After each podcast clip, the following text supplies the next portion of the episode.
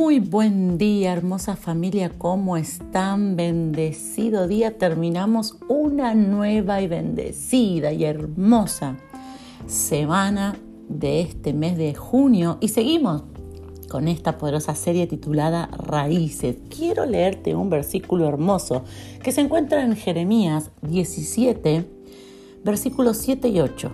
Dice, bendito el hombre que confía en el Señor y pone su confianza en Él será como un árbol plantado junto al agua, que extiende sus raíces hacia la corriente. No teme que llegue el calor y sus hojas están siempre verdes. En época de sequía no se angustia y nunca deja de dar fruto. Claramente la palabra habla de un árbol que crece junto a una corriente de agua y se nutre de esa corriente de agua. Y por eso, aunque vengan tiempos de sequía, como sus, sus raíces son profundas, obtiene alimento. Esta analogía o este eh, ejemplo, esta, eh, esta comparación que, se da en la palabra de Dios, eh, el agua está simbolizando la presencia de Dios y el Espíritu Santo. Y nosotros claramente somos los árboles. Si crecemos en la palabra y nos mantenemos buscando su presencia, nunca nos secaremos. Porque aunque vengan problemas, dificultades, siempre será el Señor el que suplirá la necesidad para que nosotros podamos atravesar ese tiempo. Pero si nosotros nos alejamos de Dios y de su presencia, entonces llega a nuestra vida un tiempo de sequía, un tiempo en donde no vamos a poder mantenernos en pie. ¿Por qué? Porque las raíces no son profundas. En esta mañana quiero que desarrollemos dos puntos muy importantes que yo sé que van a ser de mucha bendición para tu vida, así que abrí bien los oídos de tu corazón y recibí esta palabra en este día. Porque va a bendecir tu día viernes, va a bendecir tu día sábado, va a bendecir tu día domingo. Tres días bendecidos a través de esta palabra. ¿Cuántos lo creen? Empecemos el día con fe, empecemos creyendo. El primer punto que quiero desarrollar es que nosotros no debemos alejarnos de la presencia de Dios.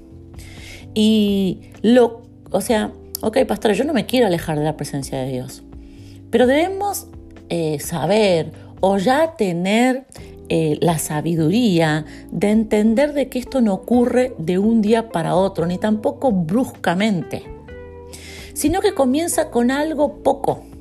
Un día dejas de orar, una semana dejas la oración para otro momento.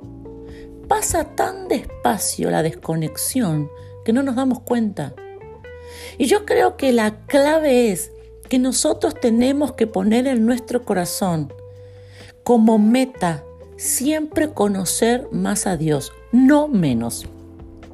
Es como que la vida de un hijo de Dios o una hija de Dios no es el menor esfuerzo, sino el mayor esfuerzo por acercarnos a Él, por conocerlo más, por pasar más tiempo con Él, por escucharlo más, por adorarlo más. Es como que eh, tiene que haber en nosotros no una forma de conformarnos, no una forma de cómodo ni de vagancia, sino de decir, no, no, no, yo necesito meterme en una mayor profundidad para adorar a Dios. Yo necesito crecer en mi oración. No, no, yo necesito conocer algo diferente, algo nuevo.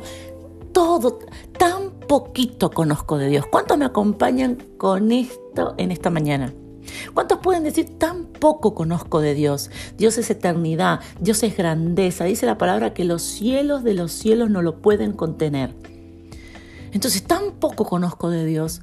En nuestro corazón tiene que haber un motor de decir yo necesito conocer un poco más de Dios en esta área, en esta otra. Es que, necesito, necesito conocer un poquito más, pasar un tiempo más, necesito eh, orar distinto, necesito conocer eh, a Dios de una manera distinta. Tiene que estar esa necesidad en nuestro corazón, tiene que ser una inquietud. En este momento recuerdo la palabra que, que, Pablo desataba sobre Timoteo, que le decía, aviva, aviva, tenés que avivar, tenés que avivar el fuego. Y eso es algo que nosotros tenemos que tener como un pendiente como hijos e hijas de Dios. Yo tengo que estar avivando ese fuego, yo tengo que estar buscando algo distinto de Dios. Cuando esa, ese motor está, entonces no hay chance para enfriarte, no hay chance para salirte de su presencia. Y lo segundo que quiero desarrollar en esta mañana y sembrar en tu corazón es que nosotros tenemos que tener raíces profundas, porque eso es lo que dice la palabra. Eh, y eso quiere decir buscar la verdad de Dios revelada. Te lo vuelvo a repetir. Buscar la verdad de Dios revelada. La palabra de Dios, tu Biblia, no es un libro más.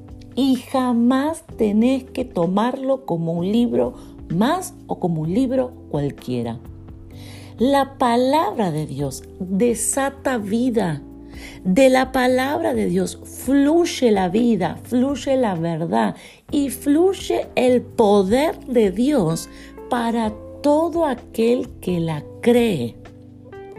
Y nosotros debemos proponernos saber más de su palabra, conocerle más, pero también saber más de su palabra y meditar en ella. La palabra de Dios desde Génesis hasta Apocalipsis nos habla de meditar en la palabra. Ahora, ¿qué es meditar en la palabra de Dios? Quiere decir que la palabra de Dios tiene que estar en tu corazón dando vuelta todo el día que la palabra de Dios tiene que ser la respuesta a tus circunstancias. Y es totalmente mentira que la palabra de Dios es complicada, que la Biblia es aburrida. Esa es una mentira que Satanás ha instalado por años. Y así logró que muchos hijos e hijas de Dios se perdieran de experimentar los milagros, de experimentar maravillas, de experimentar el poder de Dios. Entonces, yo te animo a que comencemos juntos hoy, todos juntos. Por eso siempre esto es orando juntos, estudiando juntos. Vamos a empezar algo juntos en este día. Vamos a tomar un versículo. Yo quiero que si tenés para anotarlo, anotes por ahí, segunda de Corintios 5:18. Y quizás esto es, es la cita bíblica, quizás te la vas a olvidar o, no, te va a ser más difícil em, recordarla, pero vamos a juntos tener presentes todo este día viernes, sábado, domingo, esta palabra. Segunda de Corintios 5:18 dice, y todo proviene de Dios. Vos podés ir al capítulo, a todo capítulo 5, leerlo eh, para recibir más contexto, para que sea de mayor bendición a tu vida, pero yo quiero, a mí siempre me gusta comenzar en lo poco para poder llegar a lo mucho.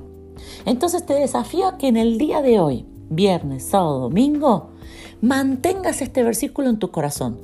Todo el día vos vas a estar, todo proviene de Dios. Decirle dónde estás. Todo proviene de Dios. Son cuatro palabras todo proviene de Dios. Todo se lo debo a Él. Todo es por Él. Eso ya lo, empiezo a decir yo. Pero el versículo es todo proviene de Dios. Entonces vos vas a enfrentar diferentes circunstancias y vas a creer, todo proviene de Dios. Así que tu respuesta, tu salida, tu solución viene de Él. Dios te la va a dar, Dios te la va a hacer saber, Dios te la va a mostrar. Tenés que enfrentar, por ejemplo, un desafío en tu trabajo. Y vos vas a meditar en esta palabra. Entonces tenés un, desafío en tu trabajo y vas a decir, la palabra que yo tengo en mi corazón es todo proviene de Dios. Entonces, Él me va a dar las fuerzas, porque todo viene de Él. ¿Cómo voy a hacer yo con esto en el trabajo? Él me va a dar la idea. Él me va a dar la sabiduría. Yo no me voy a estresar, no me voy a atemorizar, no me voy a enojar. Yo voy a empezar a decirle, Padre, todo proviene de ti. Así que ayúdame, dame fuerza, dame ideas, dame estrategia. Tenés un problema, por ejemplo, económico. Entonces vos tenés que tener esta palabra en tu corazón. Todo proviene de Dios. Yo no tengo el dinero. Padre, tú sabes que no lo tengo, pero tú estás conmigo. Y todo proviene de ti.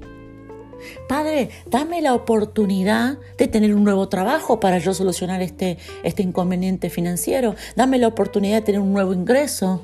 ¿Sabes? Yo no sé cuál es la medida de tu fe.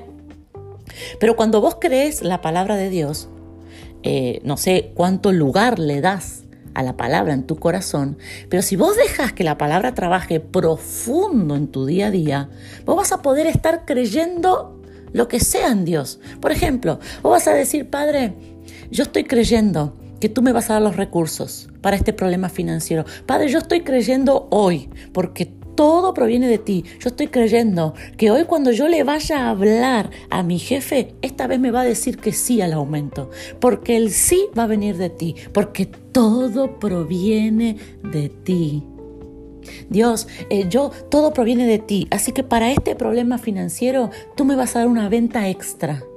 Yo voy a conseguir ese cliente que estoy persiguiendo tanto tiempo, ahora lo voy a conseguir. ¿Por qué? Porque yo estoy creyendo que todo proviene de ti. Eso es meditar en su palabra. Es hacer que tus raíces sean más profundas. Y es decidir que vos vas a, vas a decir, listo papá, hasta que toda mi mente, todo mi corazón, mis emociones y mis acciones se sometan a tu palabra, yo no la suelto. ¿Cuántos se animan a este desafío? A decir, papá, hasta que toda mi mente, todo mi corazón, mis emociones y mis acciones se sometan a tu palabra, yo no la voy a sacar de mi corazón. Todo proviene de Dios.